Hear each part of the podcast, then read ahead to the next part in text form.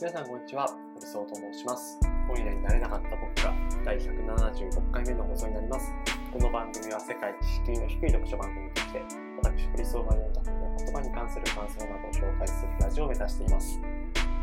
はい、えー、なぎらゆう、流浪の月、辻村瑞希、派遣アニメというこう企画会、全3回で、えーお届けしていますが、今回が3回目になります。今回の配信では、えー、辻村瑞希さんの派遣アニメについて、えー紹介したいなと思っているんですが、あのーまあ、今回は、えー小説と原作となる小説と映画化の作品を、まあ、見比べながら見ることって面白いとか、うんそういうこう観点で、えー全く違う作品ですけれども、まあ、2つちょっとあえて並べてみて、え原作とこう映画の、まあ、いい、面白いこう付き合い方というか、みたいなことについてちょっと考察するような、えー企画を届けたいなと思っているんですが、あのー前回は、えー、流浪の月、なぎらゆさんと流浪の月を、まあそもそもどんな話なのか、えー原作で面白かったポイント、映画化においてこう印象に残ったこう脚色点、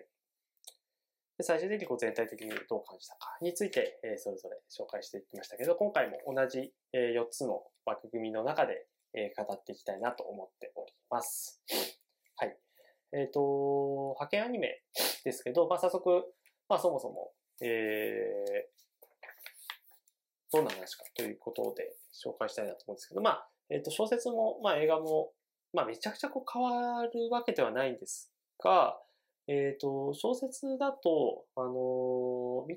大きくこう3つの構成、えー第1章が、スタジオエッジの、えー王子千春という、こう、まあ割とこうカリスマ的な、えー監督と、えーアリシナというプロデューサー、女性プロデューサーの話。で、2章が、えー統計動画という、こう、えー会社の新人監督を務めるこう斉藤瞳と、えープロデューサーのゆきしろの話みたいな感じですね。で、えっ、と、第3章が、えーアニメーターの成沢という女性を軸にこう描いている。だから、それぞれその、映画はそれとは違って、あの、まあ、それぞれのストーリーを、えー同時並行でこう走らせる。小説は、あの、一つ一つの話を、こう、章立てで、えー集中的にこうやっていくという話なんですけど、そのなんかテンションとか登場人物みたいなそれほど変わらないですが、えっ、と、まあ、また後でこう着色点のとこでもこう話しますけど、かなり、えー違う部分もある。流浪の月は割とその、柳楽さんがこう、進めてきたこうプロットとか、えーその映し方みたいなのをかなり忠実にこう再現していた。で、相違点というよりは、なんかその、まあ言うなれば、えーすごくこう、なぎらさんが真剣にこう描いていたシーン、こうメリハリが、メリハリで言うと、しっかりと、えーここの部分はちゃんと描写したいって思ってた部分を映画でもしっかり描写したみたいな。なんかそういうこう構成だったなって思っています。が、えっ、と、まあ、そもそもの話のところから始めると、派遣アニメ。派遣アニメって何かっていうと、えっ、と、派遣って僕最初、この派遣アニメ、あの映画のプロモーションとか、全然見る前に思ったのは、まあ、アニメーターって結構フリーランスの方が多いので、まあ、なんかこう、派遣社員的な人たちが、こう、アニメを作る物語ですよ、みたいな、なんかそんなことこう思ってたんですけど、実はそんなことはなくて、どっちかというと、こうバックマンに近いというか、バックマンはこう漫画の話ですけど、派遣アニメは、えっ、と、この派遣っていうのは、えっ、と、覇者の派に、えー、剣。だからこう、その業界の中で派遣を取るみたいな。でアニメに関してはそのワンクールとか、えー、大四半期のこのクールみたいな言い方しますけど、その中で、えっ、と、どのアニメがこう派遣を取れるか。まあそういう意味でのこう派遣という言葉を使っているわけですね。だからこう派遣社員の派遣、まあそういう意味ももしかしたらちょろっとあるかもしれない。こうダブルミーニング的な。だけどそれは、あのー個人的にはあんまりその要素は薄いなと思っていて。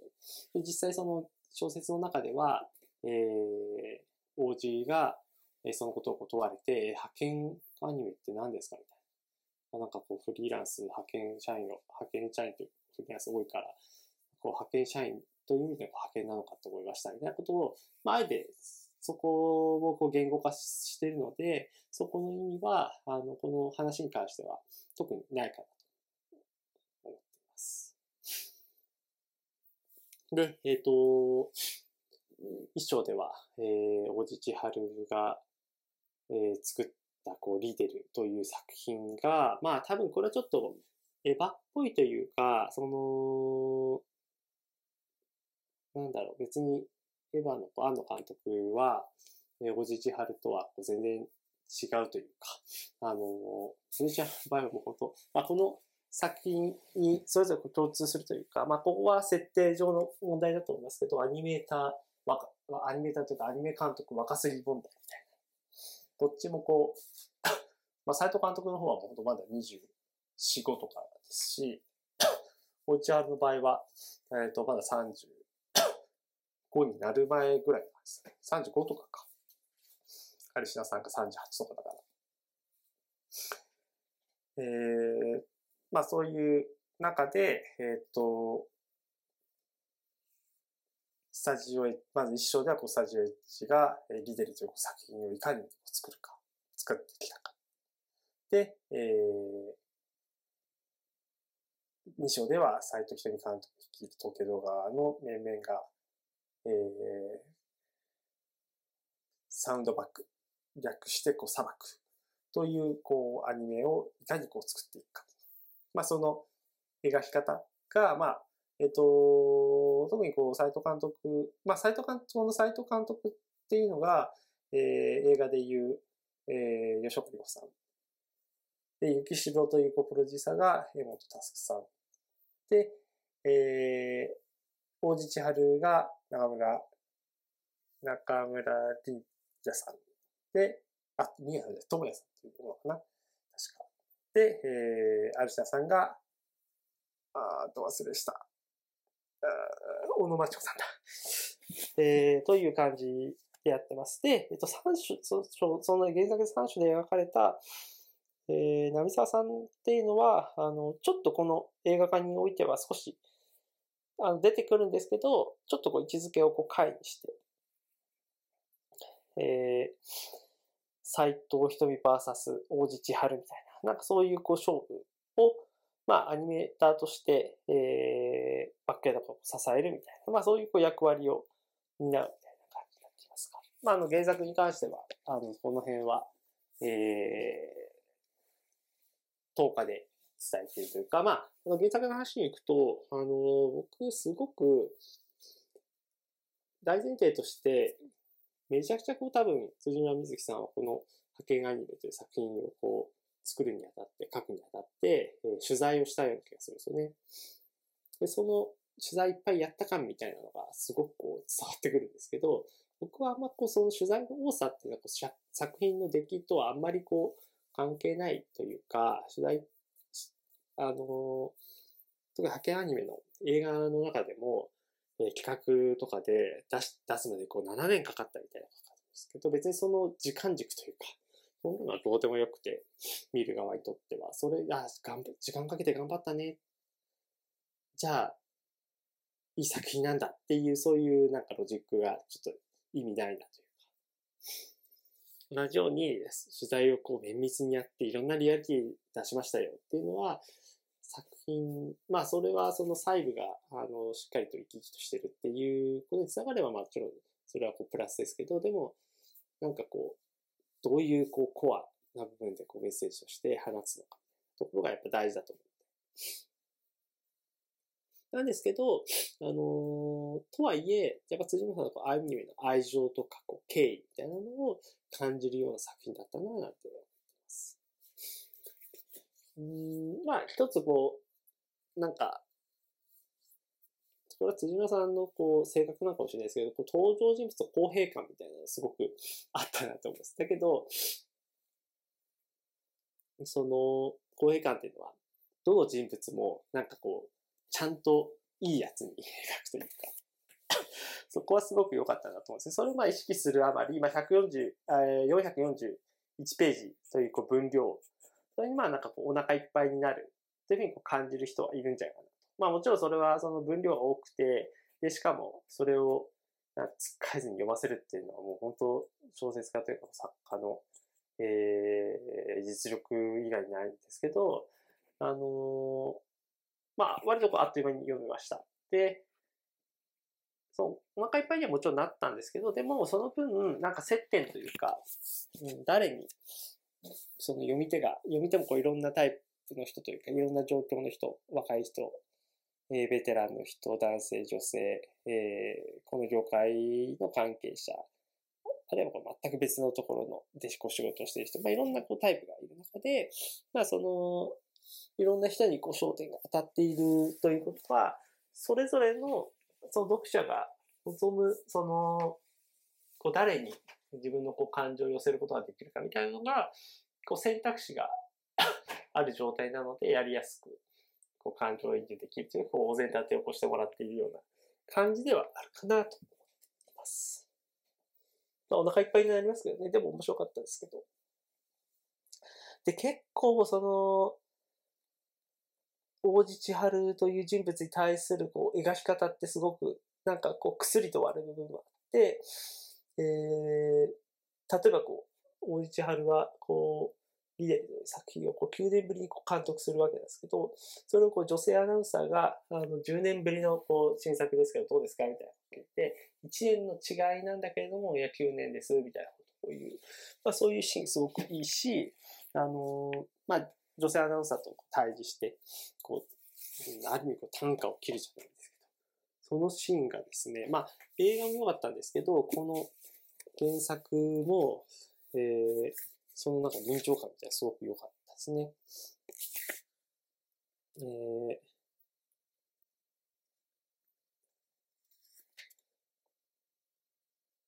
ただ女性アナウンサーこんなことを質問します。ところで、えー、今、アニメ業界戦国時代で派遣アニメという言葉が機会ですよね。どうですか？今回のリーデルライト。めちゃくちゃ派遣の匂いしますが、自信のほどは？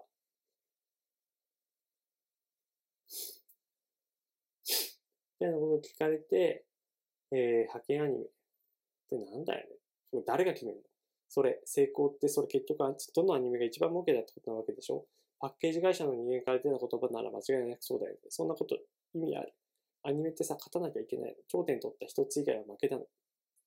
気をされたように、黙り込んだアナウンサーに向けて落ちが続ける。それ儲けに越したことはないし、利益は出さなきゃいけないよ。分かってる。でもさ、その期間に作られた他のアニメ全部を制圧して1位を取りたいなんて僕は、俺は思わない。王子がきっぱりと言い切った。佳代子の胸が熱くなる。ライトの下で王子の顔がますます輝いていく。ああ、本当にもうこの人。言葉とは裏腹に、彼こそが今期の派遣アニメを作るのだと、彼とは確信する。そんな言葉を使うんだと嫌な言葉と言われても、そう思うことはやめられないだろう。あここもすごくいいですよね。えー、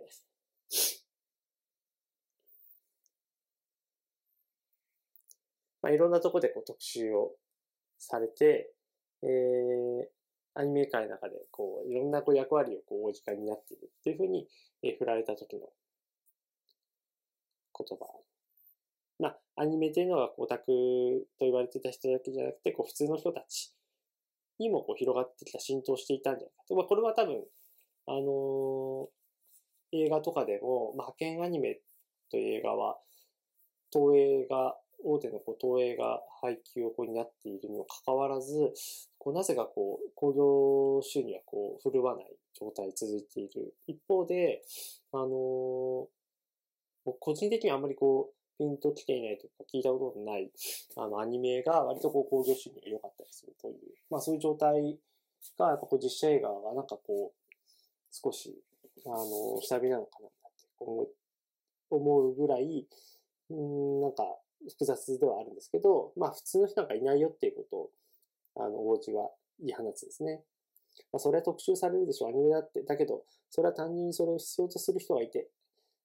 間に届けたいと思ってくれる人がいるからで、それがどうして一億総オかって話につながるのかわからない。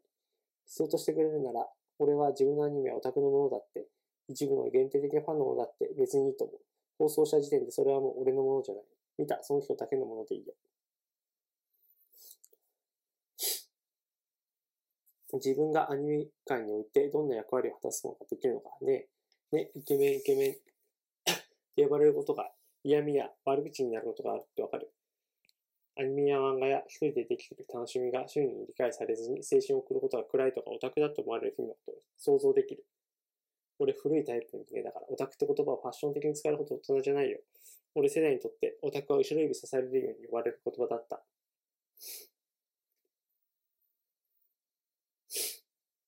え、おじさんってオタクだって呼ばれて一面に会われたってことですか？とてもそうは見えませんが、アナウンサーがびっくりしたように目を開く。ほら、すぐそういうことになる。王子がふーっとため息をついた。どうしていじめなんて言葉でくくられなきゃわかんないのかな？わかりやすくしたいなら、そういう理解でいいけど、ちょっと繊細さに書きすぎなんじゃない？そんなとこまでいかないような浮き方や疎外感っていうのが、この世には確実にあるんだよ。で、そういう現実に溺れそうになった時、兄は確かに人の道を救えるんだと思う。現実逃避にアニメを見るということでしょうか？違うよ。王子が首を振る。暗くも不幸せでもなく、まして現実逃避するでもなく、現実を生き抜く力の一部として俺のアニメを見ることを選んでくれた人たちがいるなら、俺はその子たちのことが自分の兄弟みたいに年しい。そうと悪化した一億の普通の人々じゃなくて、その人たちのために仕事ができるのは幸せだよ。うん。なんか、これは、染みますというか、これはアニメを愛する人たち、アニメが好きな人たちに対するこうメッセージとしても聞くし、なんかこう、何かコンテンツを作る人たちにとって、普通の人たちに届けたいみたいなことをこう、うっかり口にしちゃうことってあるけど、別にそういう人たちっていないよねと。マーケティングでえー、20代女性向けのみたいなこと言うけど、20代女性ってどこにいるその辺の感覚、こう、マーケティングとかそういうこうビジネス的な観点で語られている言葉に対するこう反逆というか、まあもちろんそれは正しい側面があるのかもしれないけども、なんかすごく違和感、こう何かものを作ってたりとかしている人間にとっては、すごく違和感のある言葉だと。ふとこう、おじが、その違和感をこう、オブラートに包むことなく言い放っているっていうところはすごくいいし、なんかそれはなんか、えー、ハケアニメ書いた辻村さん自身が、なんかこう、もしかしたらこう、常日頃こう思っていることかもしれないな、って、ちょっとこう推測というか邪推も兼ねて感じました。そういうなんか原作のなんかこう会話というか、まあ、特に王子が良かったかな。すごく、この辺のこう言葉が、ちょっとこう熱さというか、まあ、ちょっと原作でこう、映画に比べて原作の王子は、割とこうちょっとドジなところがあるというか、なんかこうキャラクター的に、えー、そんなにこう王子キャラじゃないよね、みたいなのがこう出てきて、それもこう、なんかこう、微笑ましいポイントだなと思っています。で、脚色点という感じで言うと、あの、そもそも小説も映画もそんな変わんないみたいなこと言いましたけど、でも結構原作が持ってるもったりとした部分みたいなのはかなりわかりやすくなったし、バッサリとこうカットされてるシーンってすごくあるなって思います。これはアニメーターの波沢という女性が 原作では大地千春、斎藤瞳と並んで、えー、主要な登場人物だったんだけど、えー、プロデューサーの後ろアリシナよりも、まあ、下位の存在って言うとちょっとあれですけど、やっぱりこう、一つ位置づけが、あのー、下に下がっているそこまでこう並列には語る。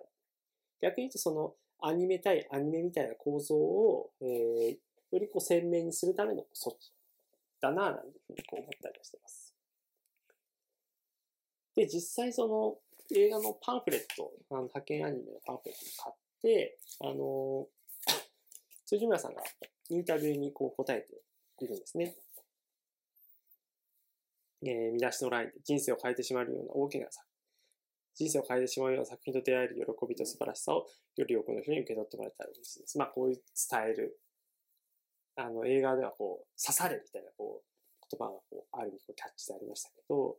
まあこういうこう、人、その読み手に対して作るだけじゃなくて、届けるっていうことがすごくこう、なんか感じられる言葉をこう、やっぱり辻村さん自身も書かれているのをなんか今、ちょっと話、本題からちょっとずれますけど、えー、感じました。で、えっ、ー、と、まあちょっとリップサービスもあるかもしれないですけど、辻村さんは、あの、脚本作りにも参加されたんでしょうかってご質問に対して、私からリクエストしたり、意見を出したことは特になくて、えー、初稿がすでにかなり原作を読み込んで書かれた完成度が高いものだったんです。かなりボリュームのある小説なので削られても仕方ないだろうなと思ってたセリフや場面も、ここは大事だから極力残したいですよね。という選び方と組み立て方をしてくれていて、それ以降も監督やスタッフさんが現実のアニメ制作現場を取材した結果を反映させたりしながらどんどんブラッシュアップして 開講を重ねるために良くなっていくのを目の当たりしていました。原作では第一章が王子チームとリデルの話、第二章が瞳チームと砂漠の話に分かれてるんですけど、映画では両者を並行して見せることによって、どちらも主役級に面白く感情移入できる。小説もこうすればよかったなと思うくらいでした。かっこ笑い。というふうに書かれているぐらい、まあ、あの、すごく、まあ、納得感というか、あの、かんその原作者自身の言葉として、まあ、派遣アニメというものを、まあ、肯定している一つの現れの言葉かな、なんてこう思ったりします。すごくこう分かりやすく瞳という、まあ、新人監督が成長していく過程をこう描いていたりとか、まあ、王子というカリスマで、まあ、実績もある人だけど、まあ、それはこう、ただのこうカリスマ天才みたいなことではなくて、もうただただひたすらものづくり誠実なキャラクターなんですよってことが書かれたりとか。えー、そういう、なんか、だけどまあ人間って別にそそういう割り切り方されるものではないので、まあ、かっこいい人たちがもちろんものづくりに誠実なんだけど、抜けているところがあるとか、嫌味なところがあるとか、なんかそういうカリスマっぽく見えるんだけど、すごいドジというか、コメディタッチなところが描かれるみたいなところは、なんかその描き方として原作はすごくこうチャーミングな部分もあるなと思ったんだけど、えー、映画化の場合はすごく、あのー、わかりやすさっていうのをこう重視して、王子はただただひたしただただひたすらこうものづくりに誠実な人というような、えー、感じ。まあ、で、こう描かれている。なんかそんな気はしましたね。あとは、なんかこう、もったいないかというか、あざとか、まあこれはなんかこう、好みかもしれないけど、あの、斎藤監督と王子の対談で、SNS のタイムラインは王子かっけーみたいな、そういうのがこう吹き出してこう出てくるみたいな。まあそういうこう、SNS のこう評価みたいなのは、あの、斎藤監督が電車に乗ってるシーンでも、なんかその、まあ自分の脳裏にそういうこうコメントがこう、どんどんどんこう流れてくるみたいな、そういうこう演出だと思うんですけど、なんかその辺のタッチが、まあちょっと若干あざとかった、その、さっき、あのー、原作で、えー、王子が女性アナウンサーに対してこうターンが切るみたいなシーンの、この誠実さというか、切実さみたいなところを、えっと、中村さん自身はすごく、あの、臨場感たっぷりこう演じているんですけど、えー、ちょっと個人的にはあざとさがあったかなっていう気はしますね。なんか、もっと、ちょっと背景が邪魔だったというか、邪魔まだいかないけど、ちょっとうるさかったなっていう感じが少ししました。まあ、シリアスなシーン、もっとシリアスにしてもいいんじゃないかあとはまあ、この脚色点、重要なところで、砂漠 VS リデルっていうところを絞ったところもまあ面白いですね。あの、原作も基本的にはこの2つしか出てこないんですけど、あのなんかこう結末ぐらいのところに、第3、第4のなんかその面白いアニメの存在をちょろっと入れたりしているのが、いや、それは、なんだろう、こう、映画には全く出てこないですけど、まあ、わかりやすい。当然でも、クールの中ではこういろんなアニメがあるので、そっちの方がリアルではあるんだけれども、うん、脚色した点、こうに関しては、あの、砂漠 VS リアルに絞った、リデルに絞ったっていうのは、まあ、すごくわかりやすくなったし、見やすくなってよかったポイントなんじゃないかなっていうのは個人的にも感じます。うん、で、全体的な話で言うと、えー、まあそもそもやっぱ派遣とは何かっていうことに対して原作も映画もあんまりこう答えてないかなっていうふうに思います。で、原作は一概には言えないですよねと。視聴率取るのも DVD、ブルーレイの売り上げも、まあもうちょっと大事、それがないと誰も食っていけないからってことで、こう別に軽視はしてないですよねってことを言ってるんだけど、まあ原作ではそこの、じゃあ、派遣って何一言で言ってみたいなことに対しては、あんまりこう、一概に言えないですよというようなこう逃げ方をしているなって感じました。で、えっ、ー、と、映画もまあ、そういう風な視点なんですが、とはいえ、視聴率とか売り上げみたいなのを、砂漠とリデルがこう競い合ってるので、こう、ライバル関係っていう風にこう演、演出していたのが、まあ、やっぱこう、派遣、よくその派遣アニメのこう批判、批評みたいなのがあるのが、この時代に視聴率をその派遣アニメのまあ一つの指標にするのか。だけどそれはなんか、うん、多分原作も映画化でも、えー、映画の作品でも、そうとは限らないっていうことは、あの、たびたびこう登場人物の口から言っているが、それでもやっぱりなんか、あのー、じゃあ派遣って何っていう。すごいこう客観的なデータみたいなものなのか、なんかこう、それはもう主観でしかないとか、あるいはもう派遣アニメっていう、なんかこう、概念自体がおかしいんだとか。まあそういうところでも、せっかくそのタイトルが派遣アニメっていう風になっているので、僕はでも、その、派遣アニメっていう言葉自体が、なんかおかしいよねっていう風な逃げ方、逃げ方でこう、出し方じゃなくて、そもそもこう入り口として派遣アニメっていうことじゃなくてもよかったのかななんて思ったりはしますが、そこは、あの、ぜひえー、原作なり映画を見てくださった方が、えー、ご自身のご意見を持っていただくのがいいんじゃないかな、なんて、えー、生意気にも思ったりしています。はい、ということで、えー、3回にわたって、ルロン、えー、なぎらゆうさん、ルロンを好き、辻村美月さんの派遣アニメ、それぞれ紹介させていただきましたが、いかがでしたでしょうか？あのー、あの、174回目の方、第1回、えー、全3回中の1回目の放送では、平野慶一郎さんの、えー、小説の読み方という本もこう軽く引用させていただきました。ぜひですね、あの、原作読んでいただきたいですし、まあ、平野慶一郎さんの小説の読み方という本も、まあ、あの、読書ラジオでこう今後紹介していくかわかんないですけど、すごくこう参考になる小説の読み方のこう4つのメカニズム、発達、進化、機能っていうのは、あの、すごく参考になるので、ぜひぜひ、あのそちらもチェックしていただければなと思っております。ということで、えー、本日の配信は以上になります。また次回配信もお楽しみください。